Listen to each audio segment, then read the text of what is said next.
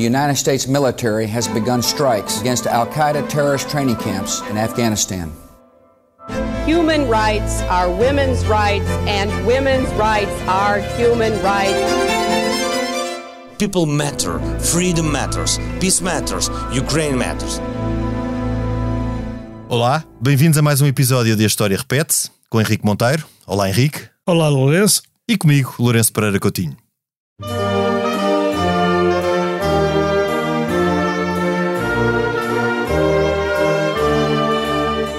Hoje vamos falar sobre alguém que se achava ao sol na Terra. Luís XIV foi rei de França desde 1643 até 1715, ou seja, dos 5 aos 77 anos. O seu reinado, de 72 anos, foi assim o mais longo do mundo ocidental. Abra-se aqui um pequeno parênteses para relembrar que Isabel II do Reino Unido chegou muito perto desta marca, ao cumprir 70 anos de reinado. Luís XIV é quase sempre apontado como o exemplo do monarca absoluto, aquele que concentra em si a soberania. No entanto, o poder absoluto do rei era questionado quando subiu ao trono, com apenas 5 anos. Seu pai, o rei Luís XIII, herdou o ancestral braço de ferro entre o rei e os parlamentos franceses, sobretudo por questões fiscais, e também os conflitos com a nobreza, tradicionalmente rebelde. Ainda, o envolvimento de França na Guerra dos 30 Anos, onde entrou junto dos protestantes contra os principais inimigos dos Bourbons, os Habsburgo, que reinavam em Espanha e suas possessões, e no Sacro Império. Curiosamente, Bourbons e Habsburgo espanhóis constituíam na prática a mesma família. Luís XIV era filho de uma princesa espanhola, Ana de Áustria, e casou-se com Maria Teresa de Habsburgo, sua prima pelo lado materno e paterno. Mas a maior herança de Luís XIV foi-lhe indiretamente entregue pelo cardeal Richelieu. Este teorizou a raison d'État, princípio de inspiração maquiavélica que submetia os princípios ao pragmatismo, tendo como fim supremo a glória do rei, que confundia-se com a de França. Luís XIV seguiu este princípio ao longo de todo o seu reinado. Nos seus primeiros anos, enfrentou as três frondas, revoltas do Parlamento de Paris, dos nobres e popular, o que contribuiu para a ideia de construir Versalhes, a forma que encontrou para manter a nobreza entretida e sob vigilância. Depois, logo que conseguiu impor a sua lei, lançou impostos para financiar as suas intermináveis guerras. O rei Sol acreditava que a glória de um Estado alcançava-se pela guerra e a conquista.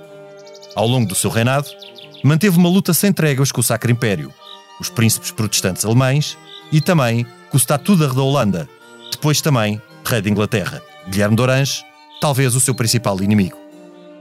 O objetivo principal de Luís XIV era enfraquecer os Habsburgo, vizinhos de França ao Ocidente e Oriente, na Espanha e Sacro Império, e expandir a França até ao que considerava as suas fronteiras naturais, os Pirineus, os Alpes e o Reno. Este objetivo baseava-se numa concepção muito anterior ao princípio do nacionalismo, surgido apenas no século XIX. Luís XIV, bem como outros príncipes, defendia que a posse era legitimada pela força e não por sentimentos de pertença, razões históricas ou culturais. Também que um Estado forte era suportado pela homogeneidade e exclusivismo.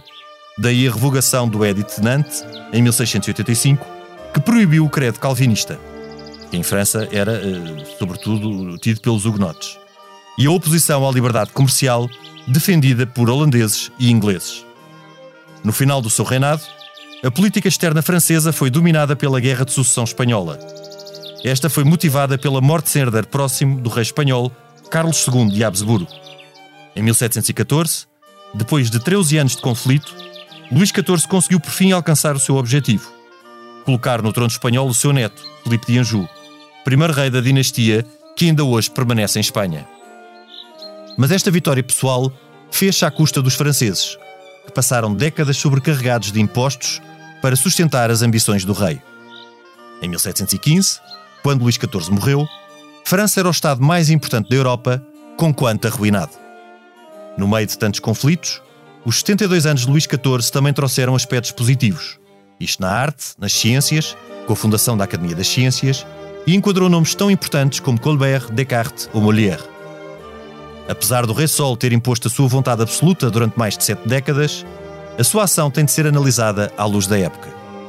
Tal como sempre salientamos neste programa, a análise da história não pode cair no erro do anacronismo. O que vamos então discutir nos próximos minutos baseia-se precisamente nesta premissa. Ou seja, importa sobretudo perceber se, tendo em conta os padrões da época, Luís XIV terá sido um bom governante ou apenas alguém desapiedado, vaidoso e caprichoso?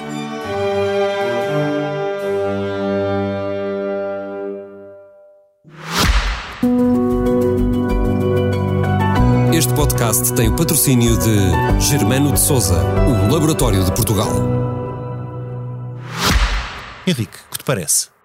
Para ser sincero, Lourenço parece-me tudo. Quer dizer, acho que ele era vaidoso, caprichoso, um, inovador, uh, centralista. Quer dizer, ele foi uma, uma série de coisas. Ele iniciou, digamos, um estilo de de, de, política, que, como tu dizes, já vinha do Richelieu, da raison d'État, ou razão do Estado. É? O Estado ter, tem uma razão em si mesmo, que está acima dos cidadãos.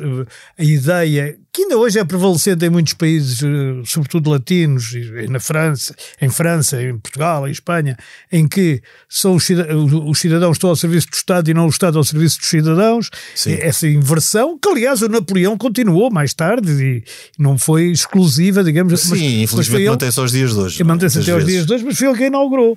E, e nesse aspecto ele teve um um papel que foi terminar o, os restos do feudalismo que existiam em França até à sua chegada ao poder. Quer dizer, Exato. Richelieu já tinha combatido, depois o seu primeiro-ministro, e, e, enfim, foi aquele que durante a sua menoridade, uma vez que ele, ele chega a rei com 5 anos, não é? Só aos 13 é que ele assume completamente a, a governação, porque Sim. dos cinco aos três é o, é o Giulio Mazarino, ou, ou como se chama, o Mazarino, o cardeal Mazarino, herdeiro do Richelieu, que, um, ehm, que atua como primeiro-ministro.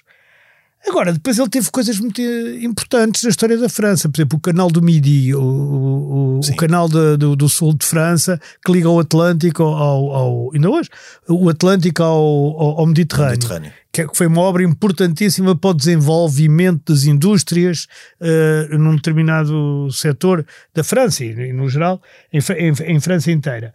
Uh, teve também o, o na economia é? Ele foi o, o protetor e, e, depois chegou a ser ministro dele e, e depois até primeiro-ministro, o Jean-Baptiste Colbert, Exato, o Colbert, o, o célebre Colbert, que, que é o que em França hoje ainda Colbert e mercantilismo confundem-se. Confundem-se, porque ele de facto é um mercantilista, é uma, é uma pessoa, é um grande adepto do comércio e portanto ele é favorável a uma coisa que hoje em dia parece quase banal, que é o Estado tem que subsidiar através de impostos e depois com esses impostos tem que propiciar, tem que propiciar não só o comércio como também a indústria e, a, Sim, fomentar. E, e, fomentar, digamos, o, a, a, criação de riqueza. Ora, quer dizer, que é um, um, princípio de economia moderna, embora hoje já esteja mais que ultrapassada, já ninguém é mercantilista, digamos, Sim. E, e já ninguém pensa Pelo assim. menos ninguém o assume. ninguém, exatamente.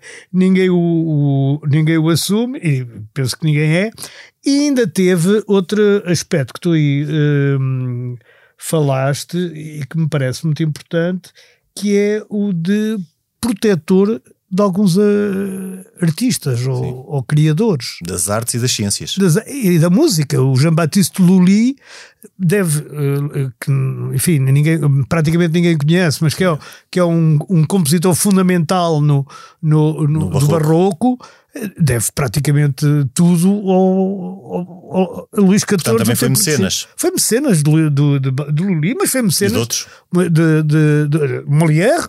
Quer dizer, a gente ainda hoje diz a língua de Molière, não é? Como cá se diz a língua de Camões. Exato. E ele, de facto. Pronto. Agora, teve muitos aspectos negativos. E mesmo vistos com, com, eh, como tu dizes bem, com os olhos da época, vistos que os olhos de hoje são todos negativos, provavelmente, tirando talvez o mecenato. A gente há sempre aí uma exceção para a cultura, mas enfim. Mas o. Eh, eh, quer dizer, visto com os olhos da época, ele foi um.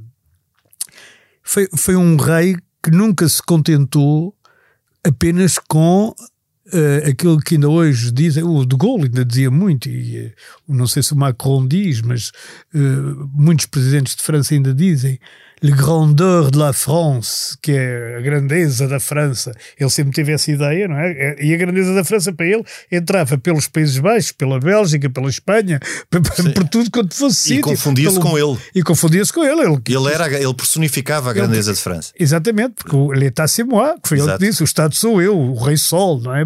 E portanto, é, nesse, nesse aspecto, ele foi fazendo alianças, digamos que hoje diríamos, eh, mas mesmo na altura se diriam, oportunistas, com os mais diversos uh, uh, com, com, os mais diversos protagonistas da altura, não é?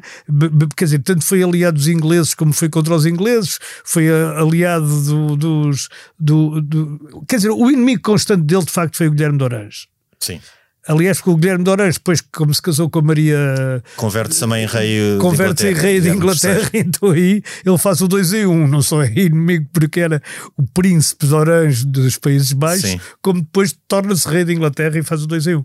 Mas de resto, ele andou a fazer alianças e, a desfazer alianças e guerras sim, no meio sim. disto tudo praticamente com toda a Europa. Foi um. É, é, aqui é interessante esta parte do, quando falamos no feudalismo e no centralismo em, em Luís XIV. Porque se fizermos uma comparação, uh, e Luís XIV já começa o seu reinado depois do Tratado de Westfália, que é muito importante, Sim, ele põe fim claro. à Guerra dos 30 Anos, e em que uh, e onde França emerge como uma grande potência do, do da Europa uh, por substituição de Espanha e do Sacro Império. Mas nós vemos que os grandes estados feudais da Europa o caso inglês é um caso diferente, mas na Europa continental são sobretudo França e o espaço do território alemão, do Exato. Sacro Império. E o Sacro Império Norte depois Itália, de... um pouco... Sim, mas menos. Mas menos, mas menos. E no Sacro Império, depois de Westfália, uh, o Sacro Império fica um mosaico de 300 e tal estados. Uhum. Uh, enquanto França está em contraciclo com Luís XIV, que uh, consegue eliminar os restos de feudalismo, centralizando. E os restos de feudalismo não só por uma nobreza que era bastante insubmissa, e, e já vamos falar nas, nas frondas, que se revolta contra, contra o rei, como algo que também falámos no nosso. No, quando, quando gravámos o episódio sobre a, a Revolução Francesa, uh, dos parlamentos.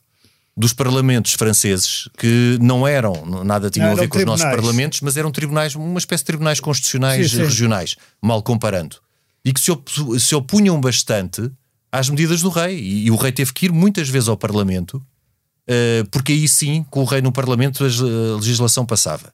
Portanto, aí temos logo uma tentativa de Luís XIV fazer exatamente o contrário do que estava a passar no Sacro Império, que os Habsburgo, sendo ironicamente a mesma família, porque ele era filho de uma Habsburgo, casado com uma Habsburgo, e todos eles eram casados entre si, uh, uh, os Habsburgo eram os seus principais inimigos. Era, era, tão estranho que a Ana da Áustria era espanhola. Era espanhola. Ao contrário exatamente. do que o nome indica, era não era austríaca, mas espanhola. Era espanhola e o, e o Filipe IV era casado também com uma princesa francesa, Isabel de França, exatamente. que foram os pais da mulher dele, portanto o, eles eram primos. E o de Valois também não era de Valois, quer dizer, não era, não era Valão, como é que se diz hoje, Wallon.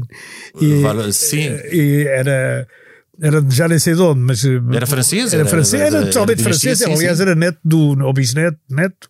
Os Valois era a dinastia era, francesa antes dos Bourbons. Era a dinastia, pois. Uh, portanto, mas, mas aqui só, só ainda rematando esta, este olhar, este primeiro olhar pelo Luís XIV. Uh, ele tem, uh, a nível de política externa, porque ele internamente faz esta centralização e tem uma, algo de, de, que acaba por ser bastante inteligente, que é eh, para ter os nobres sob controle, para ter a nobreza sob controle, constrói Versalhes com todo aquele aparato e com tudo que nos parece uma coisa completamente despropositada, e é de facto, aos olhos de hoje, mas tinha um objetivo, não era só um mero objetivo de. Não, era controlar a era nobreza. Controlar a nobreza.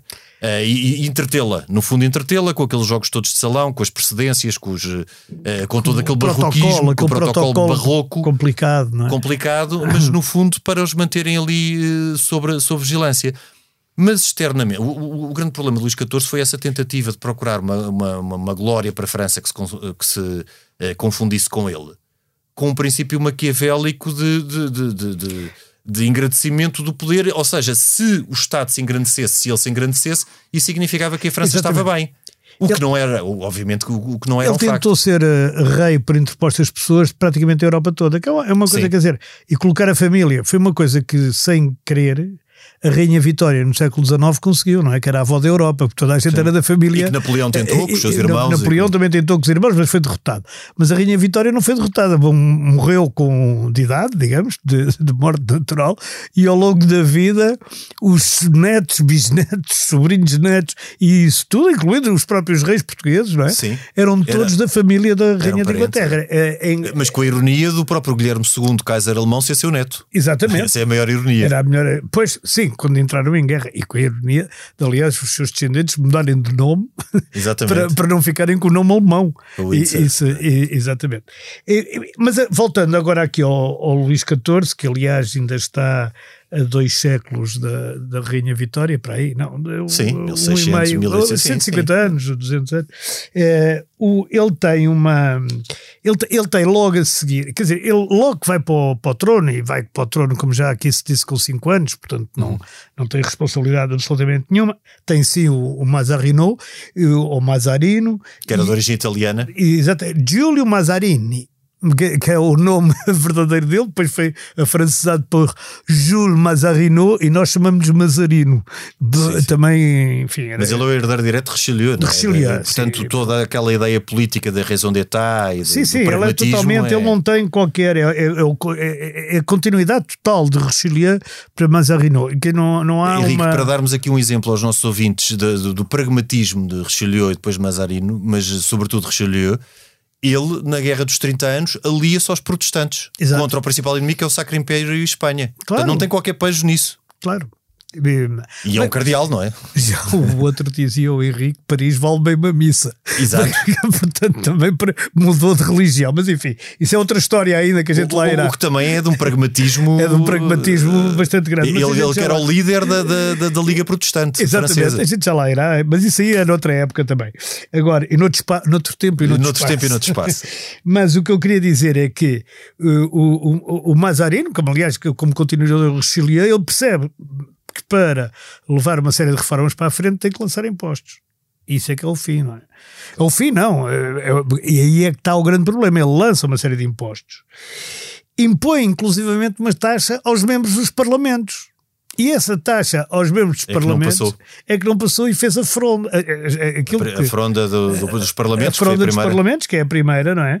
E e foi difícil, porque o, o, Parlamento não só se recusa a pagar aquilo que o, que o Mazarino queria que eles pagassem, como revogou todos os éditos financeiros. Quer dizer, tudo, tudo aquilo que era política financeira foi revogada pelo, pelos mas, mas Parlamentos. Mas como numa época de absolutismo, hum. o absolutismo tinha uh, mecanismos Calma, de controle. Mas isto não acabou, porque depois como? o Mazarino mandou prendê-los todos e eles de facto foram presos.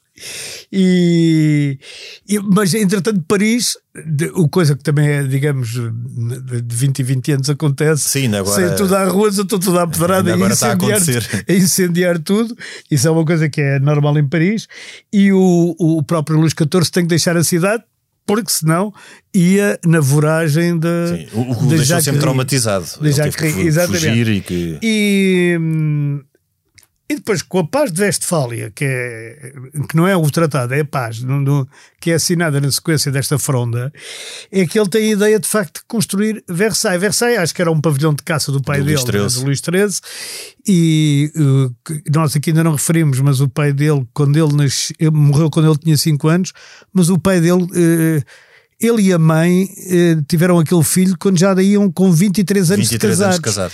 E, coisa que levou muita gente na altura e ainda agora historiadores a dizer a que ele não devia ser filho do, do mas Luís o que é, Mas o que é curioso é que logo a seguir, eh, logo a, seguir a Luís XIV eh, nasceu um irmão o Filipe de Orleans. É verdade. Portanto, com dois anos de diferença. Dois Ou seja, eles tiveram 20 e tal anos sem ter filhos e depois de repente. Oh, o senhor arranjou dois. um amante. Oh, depois...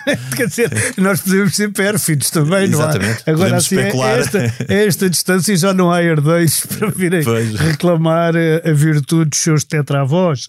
Mas é, muita gente dizia que ele não era filho. Mas isso também não interessa muito agora porque Sim, quantos reis não terão sido filhos sim, do, do pai, não é? Sim, sobretudo filhos da mãe eram todos. Sim, isso à partida seriam. eram todos.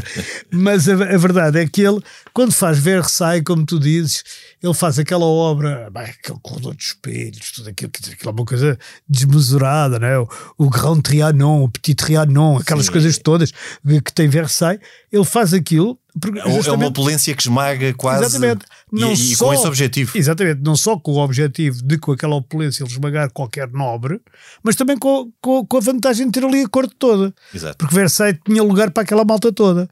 E como aquilo era festas todos os dias, praticamente, aliás, ele, ele dilapidou boa parte do tesouro. Ele dilapidou o tesouro de muitas maneiras, com as guerras, com isto, com aquilo, com, com os falhanços que, que teve. É, exatamente, que... quando tu estavas a, a, falar que, que quando o Mazarino lançou impostos para fazer reformas. Exatamente. Isso poderia ser algo que, se tivesse sido concretizado, uh, os, os, súbditos, como eram na altura, na altura não existia cidadãos, Sim, como é óbvio, poderiam ter sentido essas melhorias. O problema é que grande parte do, do, dos impostos que foram cobrados foram canalizados para Versalhes e, sobretudo, para a sua política externa, porque foi a sua política externa que, quando nós vemos os seus grandes inimigos, e um dos principais foi, sem dúvida, os primeiros foram foi o Sacro Império e Espanha. Exato. Mas depois com Espanha. Ele está, ele está aliado no início, está aliado ao Cromwell. Portanto, Exato, a Inglaterra, a Inglaterra, a Inglaterra está o Cromwell, não é? E, e, e depois e... também foi aliado aos Stuart, só depois quando, sim. a partir de 1688. Aliado, não, ele protegeu, ele deu protegeu, guarido sim, ao Jaime II, não é? Sim, sim, sim. Ou, ou, ou ainda ao Carlos II. Ao, Carlos, ao Jaime, de certeza. Mas o Carlos foi o que esteve à espera o quando espera. o Cromwell teve para depois, para depois voltar. E voltou. Agora, o, o, os principais inimigos no início do reinado eram Espanha e o Sacro Império. O Sacro Império, a paz foi feita em 1648, Exato. Espanha foi depois com a paz dos Pirineus em 1659. Mas a partir daí. E que, e que ele, quando começa, também o rei de Espanha tinha sido rei de Portugal. O Filipe IV Filipe, tinha é o Filipe sido. terceiro nosso. É o nosso terceiro, o Filipe, é o Filipe IV de Espanha. Que, que, tem um reinado longo ainda, um depois, de, longo, depois de 1640 ainda é rei durante 26 anos, até, penso até 1666, penso uhum. que é por aí. Mas ao fazer, ao fazer a paz dos Pirineus com a Espanha, a Espanha depois entra na tal decadência, tem um rei que é Carlos II, que depois não terá descendência e que será o que motivará uh, a Guerra de Sucessão de Espanha em 1700. Exatamente. Mas com, com o Sacro Império e Espanha relativamente enfraquecidos, o principal inimigo é de facto o Guilherme de Orange. Guilherme e porquê? Também por uma questão comercial. Porque a Holanda, apesar daquela dimensão, as Províncias Unidas, nós chamamos Sim. Holanda para simplificar. E hoje em dia eles até nem querem, querem mas é províncias, baixos. Países, baixos. países, baixos. Mas na altura eram chamadas as Províncias Unidas, tinham, tinham em 1640, 1648 eh, ganho e visto reconhecida a sua independência de, de, de Espanha. Uh, uhum. São os seus principais inimigos justamente também pelo interesse que França tinha no comércio. Porque, como é óbvio, a grande potência comercial da altura era a Holanda. E então, quando Guilherme de Orange, que era estatuto da Holanda, portanto, governador da Holanda, torna-se também, eh, por casamento, Guilherme III de, Inglaterra, juntam-se as duas maiores potências comerciais da altura, e a Inglaterra ganha também dimensão, não é? Porque a Inglaterra do Stuart não é a Inglaterra do século, do, do século XVIII, que tem muito mais Sim. capacidade comercial, económica e de Uh, e, e, portanto, torna-se o inimigo principal. Portanto, a partir daí, todas as guerras do Luís XIV, na fase final do século XVII, são contra Guilherme de Orange, que é o seu arqui-inimigo. Uh, Guilherme de Orange já como rei da Inglaterra. Sendo que a última é aquela de que nós falámos, que é, que é a Guerra de Sucessão de Espanha, que, em que Portugal está envolvido também. Está no início, sim. E muda, Portugal, aliás, muda, muda, de posição. Muda de posição também, pois. Muda de posição. Sem ter, sem ter aquela, aquele pragmatismo de que a gente fala. Sim, do... Portugal era mais, espera aí, como é que eu fico? De, que modo é que eu consigo aguentar melhor as, eh, as, as posições, Brasil, sobretudo, na altura, Sim, não é? Brasil que era, é, nossa... que era, que era a joia da coroa, não é?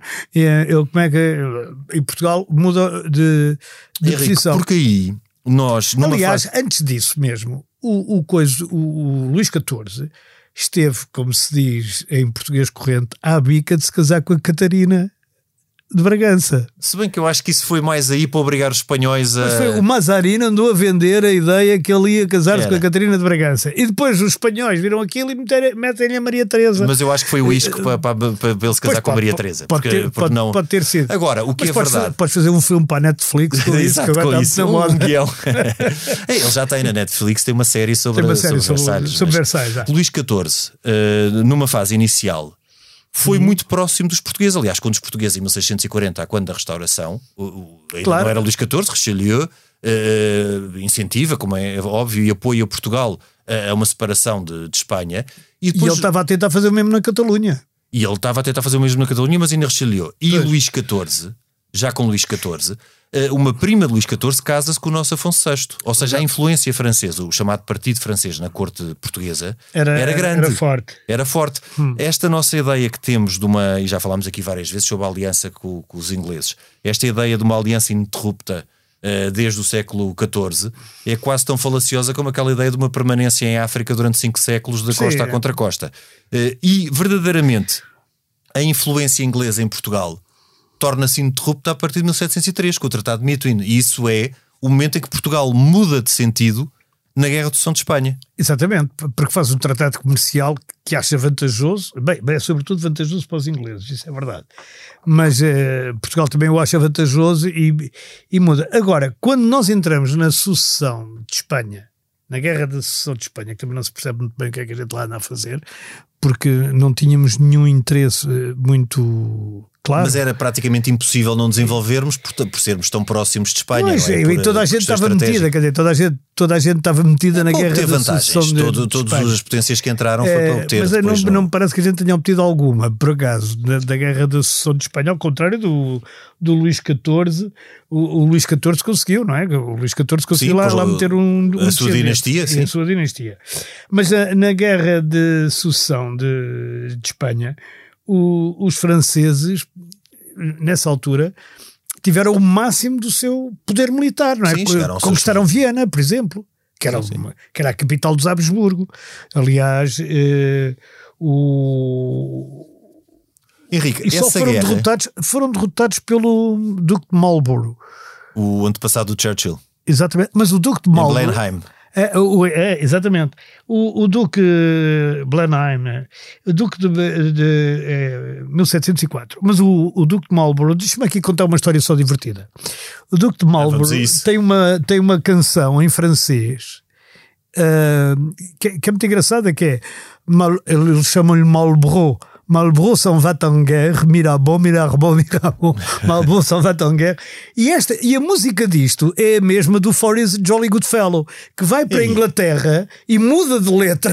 É adaptado a... É, o Forrest Jolly Goodfellow. É, Marlborough s'en va na guerra, Marlborough s'en va...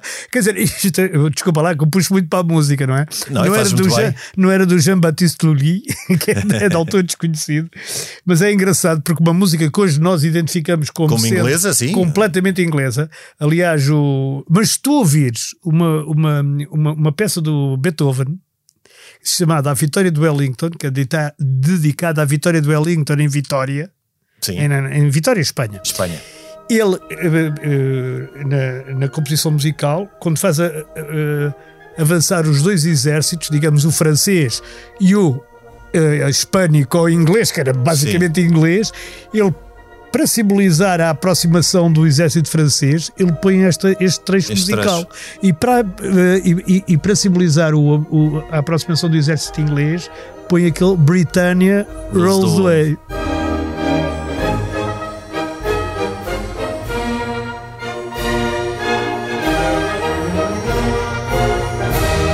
E, e, na altura, portanto, na altura do Beethoven, isto é 1800 e Sim, é tempo napoleónico. 12, 1800 e qualquer coisa. E, na altura, ainda esta música era francesa. Sim, Hoje sim, em sim, dia sim. ninguém diria.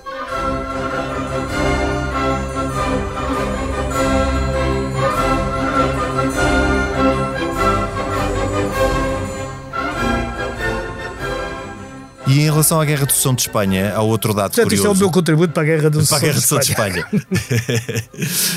mas, há, mas há um outro dado curioso sobre a Guerra do Sucessão de Espanha: é que esta guerra, a determinada altura, está num impasse. É uma guerra que dura 13 anos e fica num impasse. E esse impasse resolve-se quando o candidato a Habsburgo, também para os nossos ouvintes perceberem, a Guerra do Sucessão de Espanha. É, uh, um... Carlos II uh, morre sem descendência, Exatamente. ainda nomeia um, um candidato a um sucessor, mas que morre. Mas que morre com varíola, uh, portanto, que era um príncipe da Baviera, que seria mais inócuo, e depois é uma disputa entre Bourbons e Habsburgos. Agora, no caso dos Habsburgos, uh, o candidato era o filho segundo uh, do imperador Leopoldo I e irmão do, do, do, do, imperador Leopoldo II. Exato. E, e, este imperador morre, portanto, portanto, Carlos sucede-lhe. A maioria das potências que apoiavam a candidatura a Habsburgo uh, dá um passo atrás, porque então seria concentrar nos Habsburgos novamente a coroa do Sacro Império e a coroa espanhola, que era o regresso a Carlos V. Certo. Portanto, é a partir daí, quando Carlos de Habsburgo, que seria o futuro imperador Carlos VI, o pai da imperatriz Maria Teresa, uh, se torna uh, imperador do Sacro Império, que estão criadas as condições para estabelecer uma paz. Que é uma paz que para nós hoje em dia, que também estamos a, a, a, num, num, contexto de uma guerra na Europa, nos parece algo completamente absurdo porque é baseada também nestas ideias todas, tipo eu ganho, portanto andamos aqui a fazer um corte e costura de territórios. Uh, a ideia era deixar eh, Espanha, separar os Países Baixos de Espanha, o norte de Itália. Exatamente, aliás, para... com, com reis diferentes. É Sabo... rei... Saboia, que, é que aliás o Ducado de Saboia é, é importante nesta. Sim, nesta, estrategicamente nesta fundamental. Guerra, é tão importante como Portugal, quer dizer, não é de primeira Tem, tem valor estratégico. Tem valor estratégico. E, e, e, eles, aliás, eles também, como Portugal, também mudaram de lado. Eh, Exato. Exatamente, foram as duas potências, digamos, chamamos dizer assim. Que andaram Portugal ao quem dá mais. Portugal e Saboia, para quem não sabe, Saboia é mais ou menos ali naquela região. É o Piemonte. É o, não é bem, é mais a norte, não é? Turim, é mais Turim. É, Turim, é, é, Turim, é, é, Turim, é, Piemonte, sim. Mas também há uma Saboia francesa, também. Pois é. L'Autre Savoie. Depois, no tempo de Napoleão III, também Nice também, também passou ali de um lado para o outro. Isso são outros, pois, outros são, tempos. São outros, são outros outras eh, questões. Mas estas, mas estas, estas pazes, sobretudo a partir de Westfália, eh, não tanto a paz do Trek, mas a, sobretudo Westfália, depois o Congresso de Viena, são feitas segundo este princípio do equilíbrio uh, entre as potências. Ou seja, a ideia sempre foi equilibrar os poderes na Europa, que foi, foi o que Westfália fez pela primeira vez. Uh, e, e, temperar, no fundo, e, e, não deixar que nenhum poder fosse hegemónico. Mas tu concordas que isto é muito confuso, ou seja, quer dizer, não, a gente quando vai ler esta parte da história fica todo baralhado, porque eles, eles são todos primos. Quer dizer, digamos assim, depressa ele, eles são todos mais ou menos primos entre eles. É como na matemática, os primos entre si, não é? Não são primos perfeitos, mas são primos entre si. E depois, porque um é primo do outro, que é primo do outro, que é primo do outro, que é casado Sim. com a outra, que é. Isto mal, mal comparado, são quase partilhas. É, não é, é mal, morreu Carlos II sem sucessor e depois quase partilham, quase que partilham, partilham a sua herança. E, e, é, e, é, muito, e é muito confuso, porque há, há há permanentemente mudanças de lado e, e, mudanças de posição, e depois o Luís XIV tenta fazer uma paz a Putin, digamos que é, está bem, então a gente entra em paz, mas tudo o que a gente conquistou fica para fica nós, para nós, dizer, e os outros dizem, não, desculpa lá, não pode ser, que é exatamente o que o Putin estava, sim, sim, o que sim, os adeptos do Putin tentam fazer na, na A primeira guerra do Luís XIV foi justamente por dizer, que chamou a Guerra da Devolução, exato, eh, por, por reivindicar os Países Baixos, exatamente guerra, por dizer que, que, que o dote pequenina da Maria Teresa, da sua mulher Maria Teresa da Áustria, não foi pago. Portanto, pois. ele evocou. E não foi? E, e, e não foi.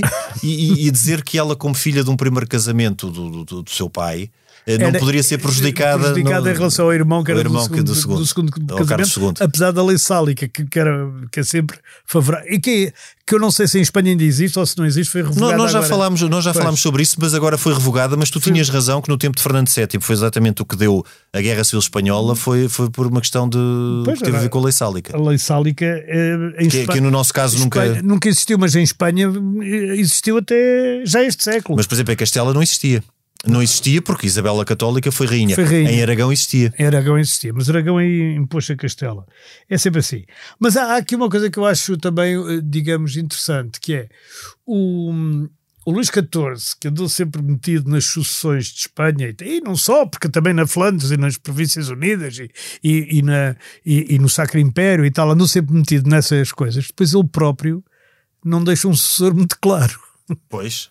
Pois. Ele próprio tem uma dificuldade total em, quer dizer, não há um sucessor claro à partida de Luís XIV, quer dizer, é claro não, que acabou por ser o Luís era, era, era, claro, não era, era, ele era claro porque era descendente direto por varonia. Sim. Ele era, era o bisneto. Portanto, é, é, o único caso conhecido, pelo menos que eu conheça, em, em que, em que é o bisneto que é suceda ao... O filho e o neto já tinham ido. Morrido morrido. Tinham morrido. Aliás, por o seu reinado ser tão longo, ele Exatamente. morre com 77 o neto mais anos. velho é, ou é de varíola ou de sarampo, não se sabe ao certo, mas é Sim. qualquer coisa que deixava marcas vermelhas na cara, porque era o que ele tinha. E morreu em 1712. Depois, o filho, que era o Duque da Bretanha, O, o, o filho Luís- do Luís XIV era o grande Delfim. Era o grande, que era o Luís também. Eles Eram são todos todos, Luíses, Luís. são todos. E, e também morreu da mesma maneira. Deve ter sido o filho a pegar ou, ou qualquer Pois, coisa. pois a varíola naquela altura depois. era. era... E, e por fim fica o Duque de Anjou, que é o tal bisneto, não é? Não, o Duque de Anjou é neto. É neto. Mas o Duque de Anjou foi o Filipe de Anjou, que é o que vai para, para a. Espanha. E Eh, Vai para a Espanha com a condição de renunciar a qualquer direito ao trono, ao trono francês. exatamente. E, e- mas isso já era, já era o seu. já era neto, mas não era o neto mais velho. Ou seja, o, o, o grande Delfim tem o, tem o filho, que eu penso que era o Duque de Borgonha, eh, portanto, que era o neto mais velho de Luís XIV, e, e eles todos vão ter descendência. O, o filho mais velho, que era o grande Delfim, Tem como filho o Duque, o de, Duque de Borgonha. Borgonha, exatamente. O Luís Duque de Borgonha, que é o neto mais velho. Que é o neto mais velho. Também morre de sarampo e não sei o que e tal. Mas esse, como já tinha um filho, e tem um é o filho futuro Luís que é o Duque da Bretanha. É mas a sucessão continua por aí. Pois, Por isso é que, é o Luís, que também morre de- de- da mesma coisa. E por fim, há eh, o Duque de Anjou, que é o filho mais novo do Duque da Borgonha, bisneto do rei, que é aclamado Delfim de França, como tu disseste, aliás, mesmo agora, porque o mais velho, digamos, o irmão mais velho deste, vai para a Espanha. O, o, o- o que vai para a Espanha é neto do Luís XIV. É o neto. É neto? É, é o neto, é o filho do Isto é grande. que eu digo que isto é difícil. é difícil. Não, é, é, é o filho Baralho. do grande Delfim. O grande Delfim tem dois filhos. O mais velho, que é o Duque da Borgonha, depois tem um filho que é o futuro Luís XV. Hum. Certo. E o segundo filho do, do, do, do grande Delfim é o Filipe de Anjou, que, que, que é o primeiro rei da- dos Bourbons eh, Dos espanhóis. Borbões espanhóis. Sim. E o segundo, Não, depois já não há mais. Depois este já, com aqui já está. Pois, está porque o Luís XV já chegámos ao Luís XV, já chegámos ao Luís XV. Sempre pelos XV primogénitos, Tem, tem o Luís depois- XVI que, que acaba na. que é neto que é também. neto e acaba na guilhotina. E acaba na guilhotina. Pronto, Exatamente. eh, portanto, com tudo isto, Ou seja, há aqui uma ou seja, continuidade, sem dúvida. O Luís XIV é sem dúvida, aliás, quando nós pensamos em rei, deve ser quando nós na nossa cabeça temos dois ou três nomes de reis eh, da Europa e, e sobretudo. Ah, sim, ele é o mais conhecido. Ele é, penso eu, aquele que vem imediatamente à cabeça. Foi, foi um rei que eh, contribuiu, no fundo, eh, de certa forma, para a centralização, com tudo o que isso tem de bom e de mau eh, em França, que eh, para os seus súbditos eh, não foi um rei que, lhes, que, pensasse neles, como é, como é natural, até porque a maior parte dos impostos foram gastos em guerra. E no fim de contas, até que ponto é que o seu reinado foi um reinado com um balanço positivo? Uh, ele conseguiu um outro intento, que foi uh, derrotar os seus arqui-inimigos, os Habsburgo, e pôr o seu neto, uh, num ramo secundogénito, no trono espanhol. Exato. Agora, para os franceses, Foi uma desgraça. foi uma desgraça falidos. porque ele lançou as bases de um Estado falido que depois continuou na regência com o Dr. Orleans e que depois se manifestou de uma forma clamorosa já agora, a na fase regência, final do, do, século do, a XVIII. regência do Dr. Orleans também tem muito que se lhe diga, não é? Não foi esse que leu o testamento tão baixinho, tão baixinho, tão baixinho que ninguém ouviu. Salva o nome dele. Sim, salva E o nome foi- dele. E que, que o gritou e foi ali aclamado regente. Aliás, porque a ideia de Luís XIV era, era eh, nomear como regente e, aliás, como uma espécie de tutor do, do futuro Luís XV, ou, não, ou do já Luís XV, eh, um seu filho bastardo, um seu Que filho o- natural. Luís Augusto. Luís Augusto. O Duque de Maine. O, o Maine. Filipe de Orleans é que conseguiu manobrar de forma a ficar regente. Exatamente, mas ficou assim, não é? Leu no Parlamento o, o- o testamento do Luís XIV de uma forma em que ninguém ouviu Só absolutamente o seu nada, nome. salvo o nome dele, porque Só o ele, nome. ao mesmo tempo que lia tudo muito baixo. Isto é uma coisa hoje que acho que nem o, o mais o mais demagogo dos políticos se lembraria, Se lembraria de uma coisa dessa. Ou se lembrar, se estávamos aqui para, o- para o chamar à razão. Na altura não. Sim, bem, na altura era. também já havia, não é? Ehm, mas enfim, eh, ele fez muita coisa também, o, o Orleans, que foi que acabou com os impostos todos, não é? E aquelas coisas todas para ser popular. E, Não, mas isso, isso foi um caldo. eh, essa, não só a França ter acabado o reinado do- de Luís XIV arruinada, pois, como o- a ineficiência, que nós também falámos aqui eh, quando Sim, do da episódio da Revolução Revolução Francesa, a ineficiência da- da cobrança de impostos em França. E depois, então, quando foi da Guerra dos Sete Anos e da perda da, da maior parte das colónias francesas, Exatamente. sobretudo na América do Norte, então foi. Entornou completamente o caldo. Agora, tal como tu disseste, aquela ideia dos canais, que foi uma ideia, não só a proteção às artes e ciências, como aquela ideia dos canais. Uh, não só o do Midi, como uma série de outros canais depois no século XVIII. Sim, o Midi é o mais importante. Antes, de, antes, antes, dos comboios e antes de, dos comboios a vapor, uh, a grande ideia francesa era de ligar a França toda, aliás, pelos próprios rios que tem, por ser navegável por canais, foi algo que ficou e isso foi positivo. E lá está. E lá está. Henrique, ficamos hoje por aqui. Este programa tem o apoio de Germano de Souza, o Laboratório de Portugal. A gravação e sonoplastia esteve a cargo de João Martins. Nós voltamos na próxima semana, noutro tempo e noutro espaço.